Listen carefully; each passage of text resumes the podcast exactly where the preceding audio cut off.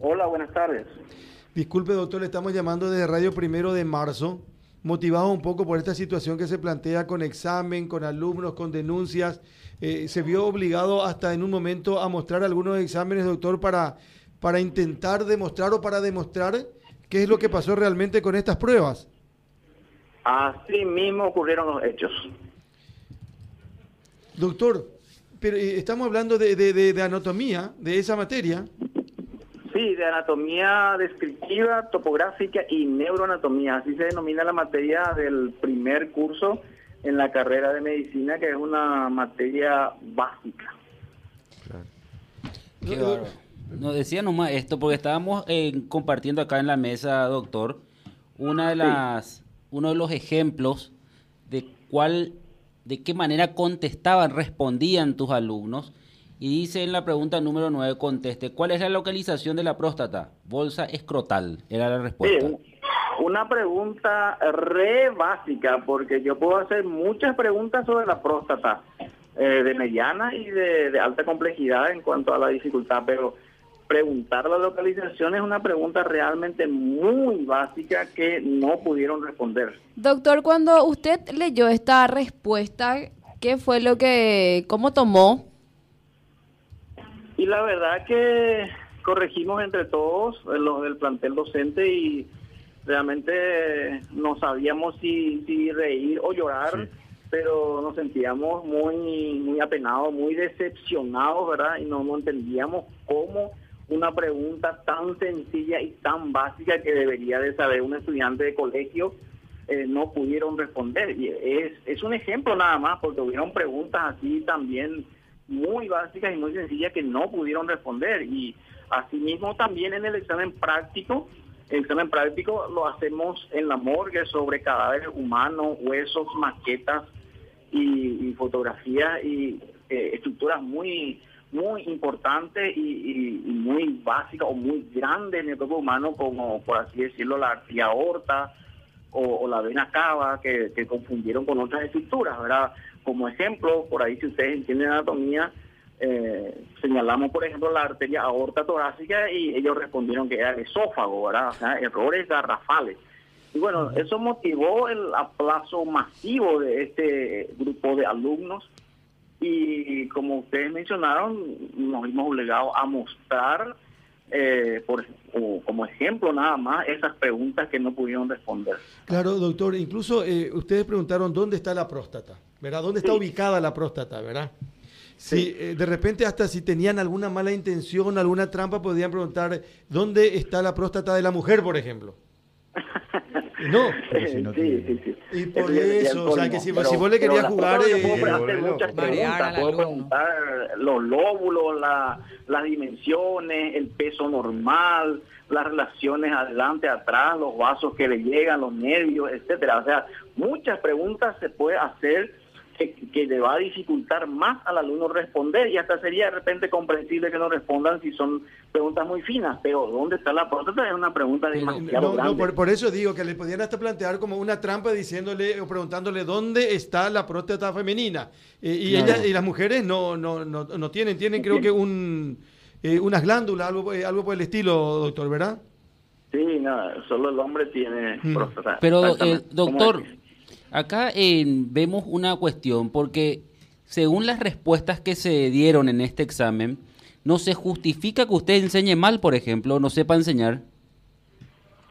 Y como le he dicho a otros medios, yo no tuve necesidad de hablar mucho porque la gente me conoce, mis ex alumnos, que muchos son de cursos superiores, y otros ya incluso médicos han hablado y han, han, hablado sobre mi trabajo y eso es eh, lo mejor. Las acciones de uno debe hablar, ¿verdad? Por uno. Entonces, yo no tengo necesidad de estar defendiéndome de, o de, defendiendo mi metodología, ya que mis alumnos han hablado y han llenado de comentarios las redes sociales al respecto. Yo, yo eh, defiendo mi metodología y la prueba también de que muchos compañeros de ellos han aprobado y con buenas calificaciones. Doctor, porque según lo que indican los alumnos, dicen que solamente usted eh, comparte videos y que no explica bien, digamos, el contenido. Los videos que yo les he compartido son videos grabados por mí, preparados especialmente para ellos. Cuando decimos video, no nos estamos refiriendo a videos que yo descargué de YouTube de algún otro sitio. Si ustedes pueden acceder, van a ver que son videos donde yo me paso explicándoles a ellos sobre ciertas, ciertos órganos del cuerpo. La mayoría de los videos tienen media hora, 40 minutos de duración y que la mayoría dicen que son bastante didácticos. Ellos son los únicos que dicen que no han entendido. Obviamente eso hay que mirarlo, hay que poner pausa, comprobar en el libro, avanzar, retroceder, así se estudia. No es un no es un cuento, eh, no, no es una película que uno tiene que ver y hasta terminar, sino que uno tiene que profundizar también con el libro, con los atlas y sobre todo en las prácticas que ellos tienen semanalmente en la morgue con docentes instructores que les están mostrando directamente lo que yo les muestro en un video. Ellos tienen la posibilidad de ir a mirar directamente en el cuerpo humano, en el cadáver, en los cadáveres que tenemos y en los huesos y maquetas también. O sea que eh, son simples excusas que ellos eh, utilizan para justificar de alguna manera el bajo rendimiento. Y a lo mejor en el video, doctor, no vieron dónde queda la próstata. Seguramente. Y es muy interesante también el, tema virtual de, alzar un video en, en un canal de YouTube, porque YouTube informa cuántas visualizaciones ha tenido ese video. Entonces, lo que yo solía hacer durante el desarrollo de las clases es conectarnos brevemente en Google Meet y eh, luego eh, alzar el enlace, dejo el enlace, van a mirar este video y luego hagan un cuestionario. Esa es la metodología. Al cabo de una hora o, de una hora y media, eh, en el canal de YouTube apenas tenía cuatro o cinco visualizaciones, o sea que ellos no miraban los videos directamente, yo podía ver que ellos no miraban y podía comprobar eso. E incluso muchas veces les reclamé eso. Les puse un video, les preparé la clase, me tomé tiempo grabando para que me entiendan y muy pocos han mirado. Entonces, obviamente hay muchas excusas, que no tenían saldo, que no tenían buena señal, etcétera, etcétera. verdad que a lo mejor es cierto, pero mm. eh, conspira contra el aprendizaje de todas maneras. ¿Hace cuánto es profesor docente, doctor? Eh, desde el año 1997. ¿Y, es la primera vez que le pasa? años soy jefe de cátedra en esa facultad, pasando por diferentes etapas, desde auxiliar de la enseñanza, profesor, asistente, etcétera. Entonces, en el 2007, 2017, perdón, eh, soy el, el, responsable, el jefe de cátedra. Eh, ¿Y es la primera vez que le ocurre algo semejante, doctor? y semejante cantidad de aplazos, sí. De hecho, que anatomía, como cualquier, cualquier médico les va a decir, es una materia eh, larga, muy extensa. No digo que sea difícil, pero muy extensa.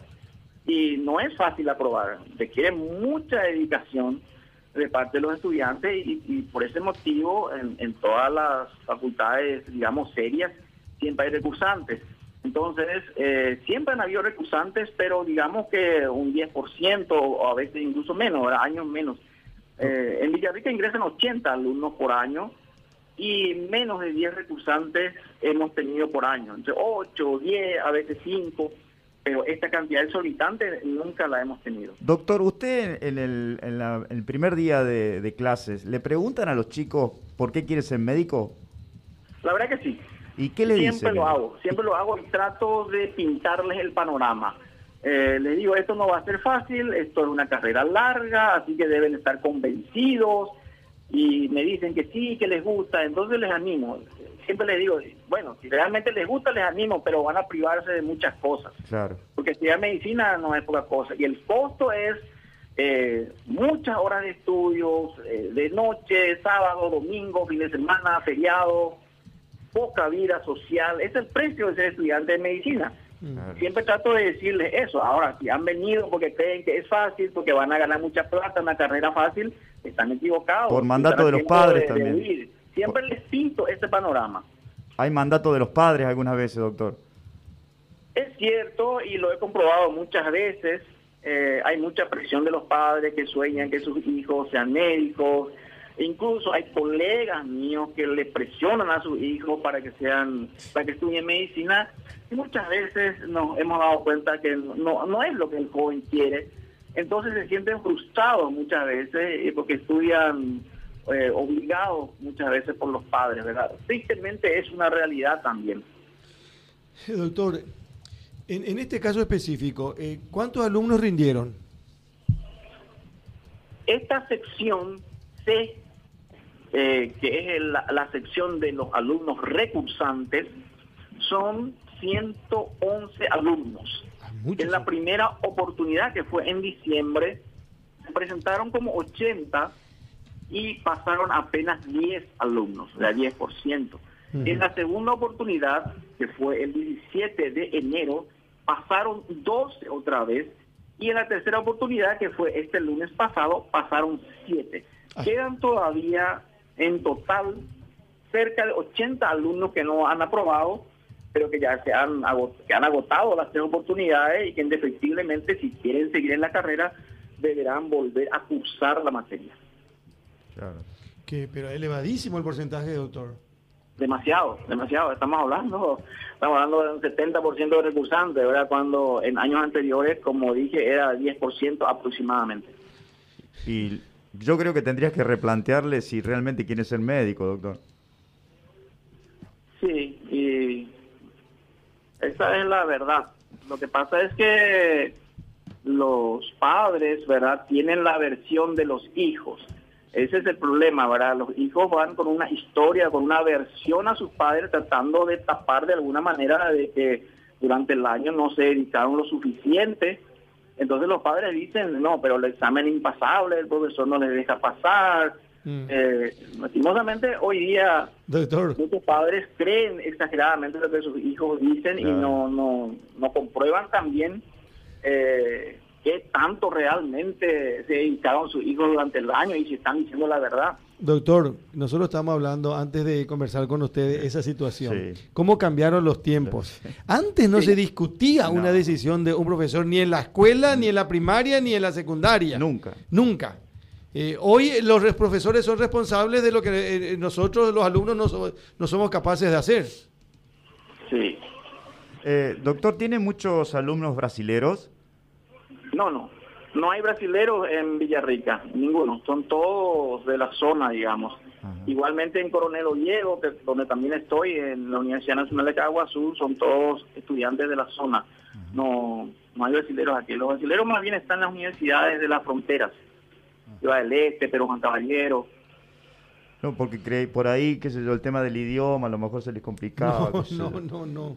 No sé. No, no es el caso. Bueno, pero van a tener una oportunidad otra vez estos alumnos o no, doctor? No, Eh, no, no. Ellos tengo entendido que han solicitado rendir de vuelta, o sea, una cuarta oportunidad, pero eso no existe, eh, no existe por reglamento. Hay tres oportunidades, una vez agotadas las tres oportunidades, si no aprueban tienen que recursar. Sí. No es posible una cuarta oportunidad en la Universidad Católica y, y creo que en ninguna universidad del país. Por las dudas, pásenos la lista de los que van a ser, porque en una de esas después son médicos. Y ya para saber, ¿no? Para saber dónde no tengo que ir, digo. ¿Con Por la quién no próstata, cita? Claro, imagínese va el proctólogo. Bueno, doctor, disculpe la irreverencia, pero eh, No, pero... un gusto saludarle, doctor eh, Brites. Un placer. Muchas gracias. Bueno, un gusto a las órdenes. Adiós, hasta luego, hasta luego. ¿Cómo?